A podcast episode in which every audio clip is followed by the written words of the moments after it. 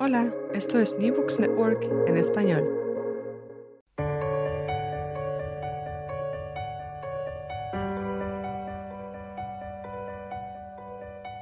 Todo comenzó ayer. Un podcast de la Asociación Española de Historia Económica.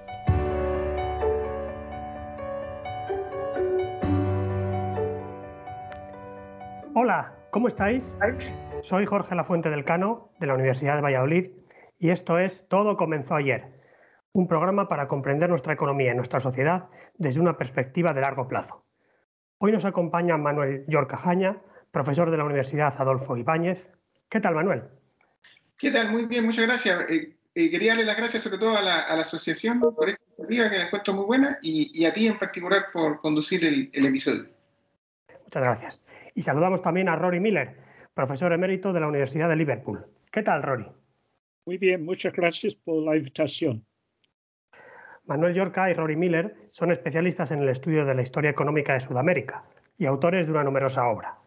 Hoy nos visitan para hablar del libro Historia económica de Chile desde la independencia, publicado por RIL, del que son editores y que es resultado del proyecto de investigación Anillos, Bienestar y Desigualdad en Chile desde la Independencia 1810-2010.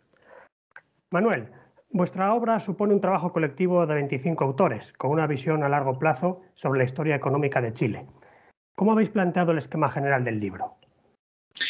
Bueno, la, verdad es que había como dos opciones, ¿no? Una, hacer eh, un texto típico y, tener, digamos, siete capítulos cronológicos, eh, que es como el, estándar, que sé yo, si uno agarra cualquier libro de historia económica de normalmente de cualquier país o de la región, eh, eso es lo que se hace habitualmente, ¿no? Tener solo capítulos en, secuencia cronológica. El, problema que vimos con eso es que eh, primero íbamos a ser muy pocos, entonces iba a quedar mucha gente importante fuera. Eh, y segundo, que en el caso de Chile hay muchas particularidades, muchas peculiaridades, muchos sectores bien específicos que, nos, que, queríamos, digamos, que se tratasen con, con, con mayor profundidad, ¿no? Eh, entonces, por un lado, eso, digamos, para tratar de incorporar al mayor número posible de colegas, eh, fue que decidimos tener una primera parte cronológica y una segunda parte eh, sectorial y, temática, ¿no? Entonces, en, la primera parte están los, primeros, los, siete periodos típicos de la historiografía económica chilena, luego vemos los sectores más importantes, que se yo, minería, agricultura, industria, y después algunos otros temas, digamos, como precios y salarios, eh, desigualdad, que es un temazo para el, caso chileno, eh, economía mapuche, etcétera, etcétera. Pero, pero la idea fue esa, digamos, o sea, fue un, un periodo bien largo eh, de preparación del texto. ya sabes, como dicen por ahí, que es más fácil arriar moscas, digamos, que, que, editar un libro académico. Pues, pues, bueno, este no, no fue excepción. nos tomó más o menos cinco años eh, y la verdad que quedamos bien contentos con la decisión que tomamos con Rory de, de tener eh, estas dos, dos o, incluso tres partes, podría, podría decirse, una primera parte cronológica, después una sectorial y después una, una temática.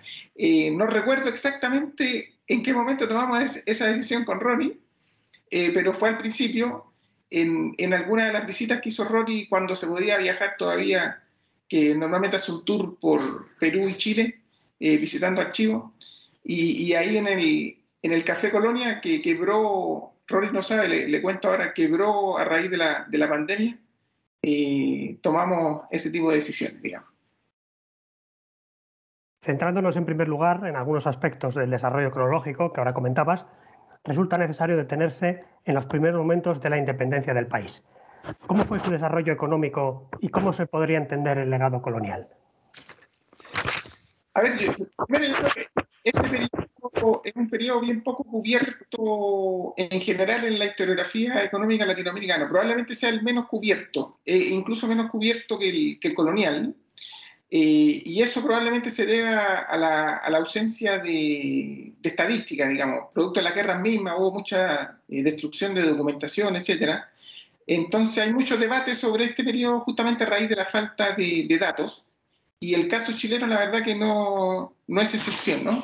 Eh, dicho esto, normalmente lo que prima para este periodo es una visión bastante negativa, ¿no? a raíz del artículo, sobre todo este de Bates y otros, digamos, que acuñaron el concepto de décadas perdidas para describir, digamos, este, este periodo, pues la verdad que el, caso chileno no encaja para nada en, en, en esa etiqueta, digamos, el, caso chileno sería relativamente excepcional en el sentido que se alcanzó estabilidad política relativamente rápido. Eh, yo diría que alrededor de, 1830, digamos, eh, los conflictos internos se resolvieron eh, a favor, obviamente, del eje de Santiago, Santiago Valparaíso.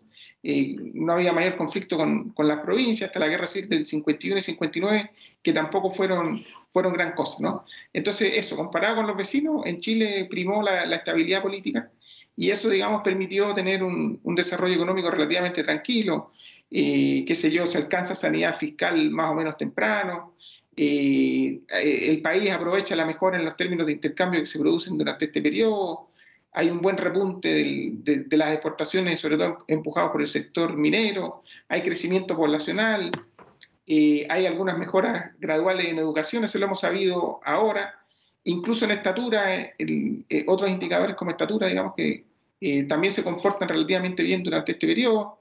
Entonces yo diría que el, balance general es que en, este periodo a Chile no le fue mal, digamos, o sea, en, ningún caso se puede hablar de, décadas perdidas. Eh, el, país se insertó, se reinsertó de buena manera en, las dinámicas de, la economía internacional. Por lo tanto, yo creo que sería eh, injusto, digamos, etiquetar este periodo como décadas perdidas. Y respecto a la segunda patita del legado colonial, eh, a ver, hay, mucha persistencia de muchas eh, instituciones, por decirlo de alguna manera, eh, que se mucha persistencia de la desigualdad, las élites eh, económicas y políticas en buena parte siguen siendo las mismas, se sigue invirtiendo muy poco en, infraestructura, se sigue invirtiendo muy poco en educación, muy poca democratización, etcétera, etcétera. o sea, en ese sentido hay, hay claramente un aspecto negativo, digamos pero también hay cosas positivas, digamos. Eh, hubo, algo de modernización durante este periodo, eh, se abolió la esclavitud muy temprano, bueno, también es cierto que no había muchos esclavos en Chile, eh, se crearon almacenes francos en Valparaíso, lo, que te comentaba antes, la sanidad fiscal que se alcanza, etcétera, etcétera. Entonces, un poco de, de gris y, a. Otra de las etapas fundamentales recogidas en vuestro libro es la llamada era del salitre, entre 1880 y 1930 Rory, ¿podrías hacer una caracterización general de esta etapa? Bueno, el hecho que define esta época es que por consecuencia de las invasiones de la provincia boliviana de Antofagasta y la provincia peruana de Tarapacá, Chile tiene un control absoluto sobre el abastecimiento de un abono muy importante hasta la Primera Guerra Mundial. Entonces, hay dos temas para enfocar el análisis. Primero, cómo son los vínculos entre la industria salitrera en el norte del país y la economía nacional. Y segundo, cómo se maneja la economía para evitar lo que se llama ahora maldición de los recursos uh, naturales, o resource curse en inglés, y la enfermedad holandesa, touch disease en inglés. Bueno, para responder al primer tema, lo importante es que entre 30 y 40% de los ingresos de la, industria salitrera llegan al gobierno chileno por impuestos de exportación. Y por eso el papel del Estado chileno es muy importante que en otros países latinoamericanos durante esta época. Los gastos fiscales en la educación y en las obras públicas son significativos. Y posiblemente por azar, el país puede evitar los problemas de eh, enfermedad holandesa por su política monetaria heterodoxa. Salvo tres años entre 1895 1898, no se conforma al gold standard a una tasa de cambio fija con respecto al oro y a la libra esterlina. En efecto, hay una tendencia persistente a la inflación y a la, devaluación del peso chileno, que en cierta medida protege a los productores nacionales, aunque perjudica a los trabajadores asalariados. Y un tercer episodio de trascendencia y largo recorrido que me gustaría destacar es la dicotomía entre dos modelos económicos muy diferentes, el liderado por Salvador Allende y el desarrollado durante la dictadura de Pinochet. Con la perspectiva del tiempo pasado, ¿qué balance se podría hacer hoy de estas etapas? Bueno, aún después de 50 años sigue muy difícil dar una respuesta objetiva a esta pregunta. Persisten los conflictos, conflictos ideológicos y los debates entre economistas. Para mí, la administración de Allende hereda una situación económica muy difícil por causa de las fuerzas y restricciones externas y la polarización política del país. Sus políticas conducen a la hiperinflación y a una fuerte, fuerte caída de inversiones, y el Estado no tiene los recursos para enfrentar estos problemas. En el caso de la dictadura, hasta mediados de los años 80, sus logros para mí parecen muy limitados con la excepción de una cosa importante, el fin de la inflación, que había sido un rasgo central de la historia chilena durante todo el siglo desde 1878. Pero otras políticas y la falta de regulación estimulan una crisis financiera y bancaria en Chile que es muy profunda, aún antes de la crisis internacional de la deuda latinoamericana de 1982. A partir de 1985, cierto, es cierto que hay más éxito, especialmente en el desarrollo de las exportaciones no tradicionales. En la obra aparece también un detallado análisis de sectores económicos y de otros indicadores, la población, los salarios y precios, consumo de energía. Una de las cuestiones de importancia es el papel económico del Estado en la creación y distribución de la riqueza en Chile. Manuel, ¿cómo analizas esta cuestión? ¿De una manera positiva o crítica? A ver, respecto de la creación de riqueza, depende un poco con quién comparemos, digamos. Si, obviamente, si comparamos con los líderes mundiales, eh, hay más divergencia que convergencia a lo largo de todo el periodo. Entonces, en ese sentido, estaríamos mal, ¿no? Eh, si nos comparamos con los vecinos, pues bueno, Chile en, las últimas décadas eh, se, se, ha transformado en un líder dentro de la región, digamos mirando ese, ese indicador solamente por sí solo, ¿no? Eh, respecto de lo segundo, eh, yo creo que la, la, la, evaluación es muy crítica, digamos, muy crítica respecto de lo que ha hecho el, los gobiernos en general, en, la mayoría del periodo, salvo desde fines de los años 30 hasta inicio de los 70, digamos, eh, sobre todo en, distribución de la, de la riqueza, ¿no? O sea, persisten a lo largo de de prácticamente todo el periodo mucha desigualdad, no solo en distribución del ingreso, sino también en acceso a salud, acceso a educación, eh, una persistencia tremenda de la informalidad en, el empleo, en la economía. Eso es un mal crónico, digamos, que, no hemos logrado remediar. Eh, el Estado también es uno de los peores empleadores eh, en la economía, digamos, por ejemplo, a, todo nivel, incluso en, universidades, digamos, mucho profesor contratado por hora, eh, boleteando, con contratas que duran un año. Eh, eh, eh, entonces, tremenda deuda, digamos, en términos de, formalidad en el empleo. un sistema tributario que es insuficiente para financiar un mayor gasto social, que además es tremendamente regresivo, tremenda dependencia del impuesto al valor agregado como fuente principal de financiamiento ahora y antiguamente del, comercio exterior, digamos, en, unas economías, digamos, que tenían una estructura eh, exportadora altamente concentrada en dos, tres recursos eh, naturales. Entonces, es tremendamente crítico y, otro aspecto crítico, digamos, que, que, también tiene que ver con, desigualdad es el tema del, del excesivo capitalismo en, en, Santiago, en Santiago sobre todo, digamos. ¿Y cómo se podría valorar el papel desarrollado por las élites económicas del país? Pues la verdad que para eso se me ocurren solo adjetivos muy, muy negativos, ¿no? Eh, primero, cortoplacista. Eh, eh, es difícil, digamos, encontrar una política pública que, que, uno pueda decir que tiene una persistencia en, en 40, 50 años o, algo por el estilo, digamos, o sea, ni, siquiera 20, ¿no? Entonces, muy cortoplacista, extractivista también, digamos, por, por, un lado, la, la, la, la, política, digamos, cortoplacista, la elite económica extractivista, hay muy, muy poco ahorro, eh, muy poca inversión, muy poca reinversión en, en, infraestructura.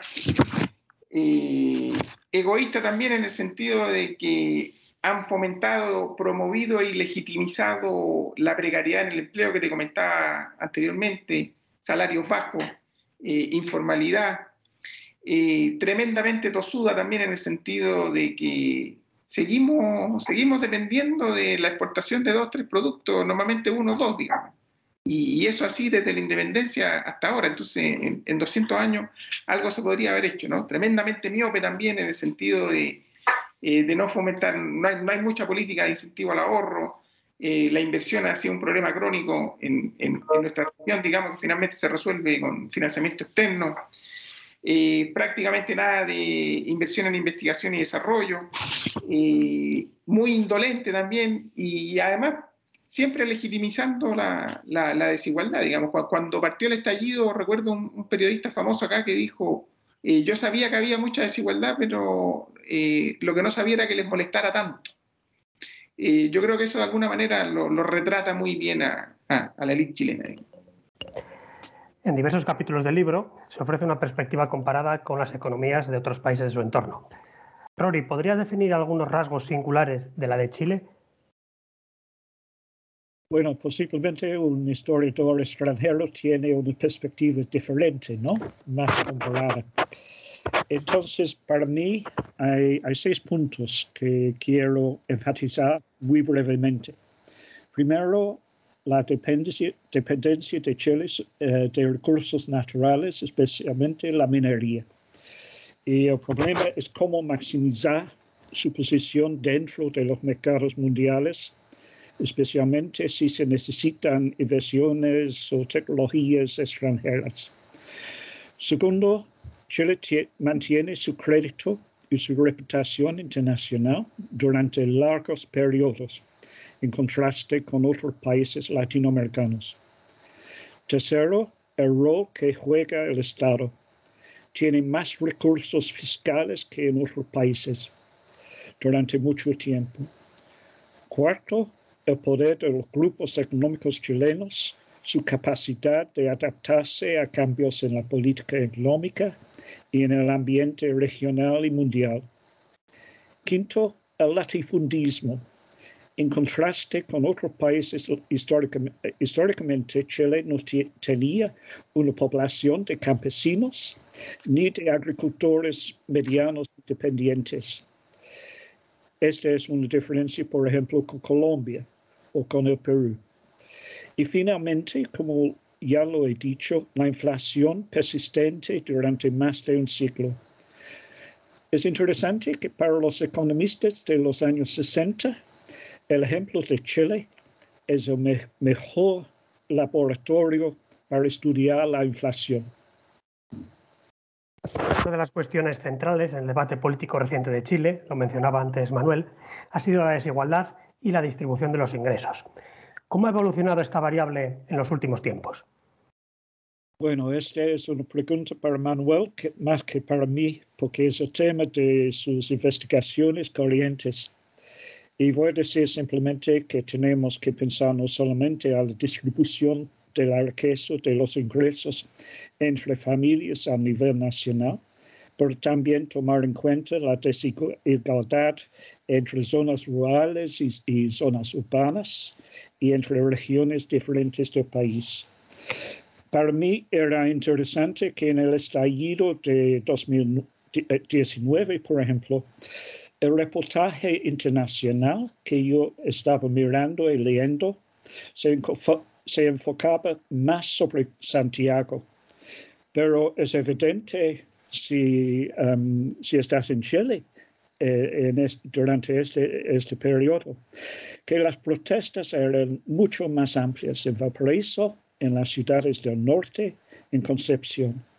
Y un problema persistente de la historiografía chilena, en mi juicio, ha sido el enfoque sobre Santiago. Pero Manuel, tú puedes decir más sobre este tema que yo. Sí, no, absolutamente de acuerdo. Digamos, la, respuesta es muy sencilla. No, ha habido ninguna mejora. Chile ha sido un país desigual desde siempre, eh, tremendamente desigual. Y, lo único que ha variado un poquito, que de repente sube o baja un poco, eh, por, cuestiones bien puntuales, digamos, pero la desigualdad es, crónica, es endémica.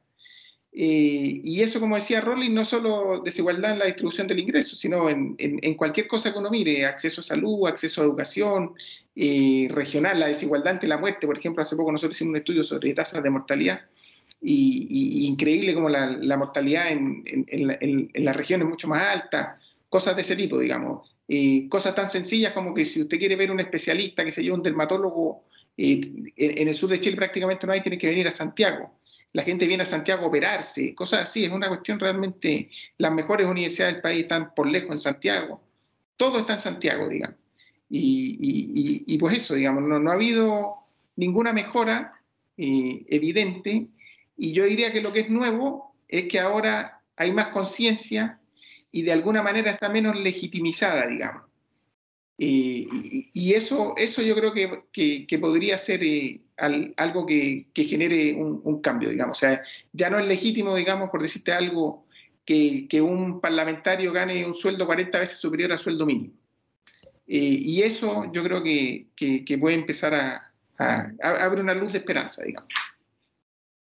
Manuel Yorca y Rory Miller profesores de la Universidad Adolfo Ibáñez y de la Universidad de Liverpool y autores del libro Historia Económica de Chile desde la Independencia, publicado por RIL. Muchas gracias por estar con nosotros en el programa de hoy. muchas gracias a ti, Jorge, por la invitación y a la asociación.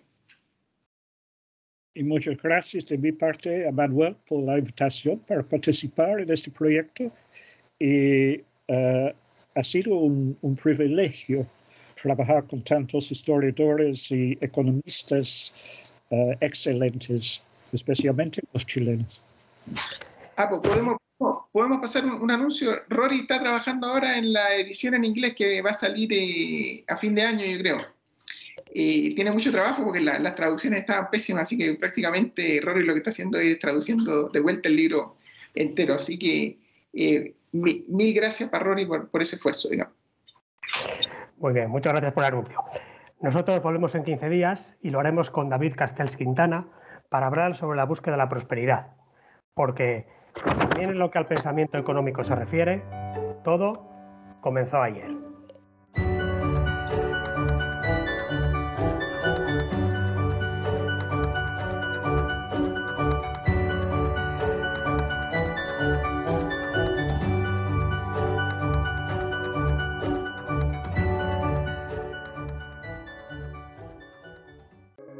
Gracias por escuchar New Books Network en español.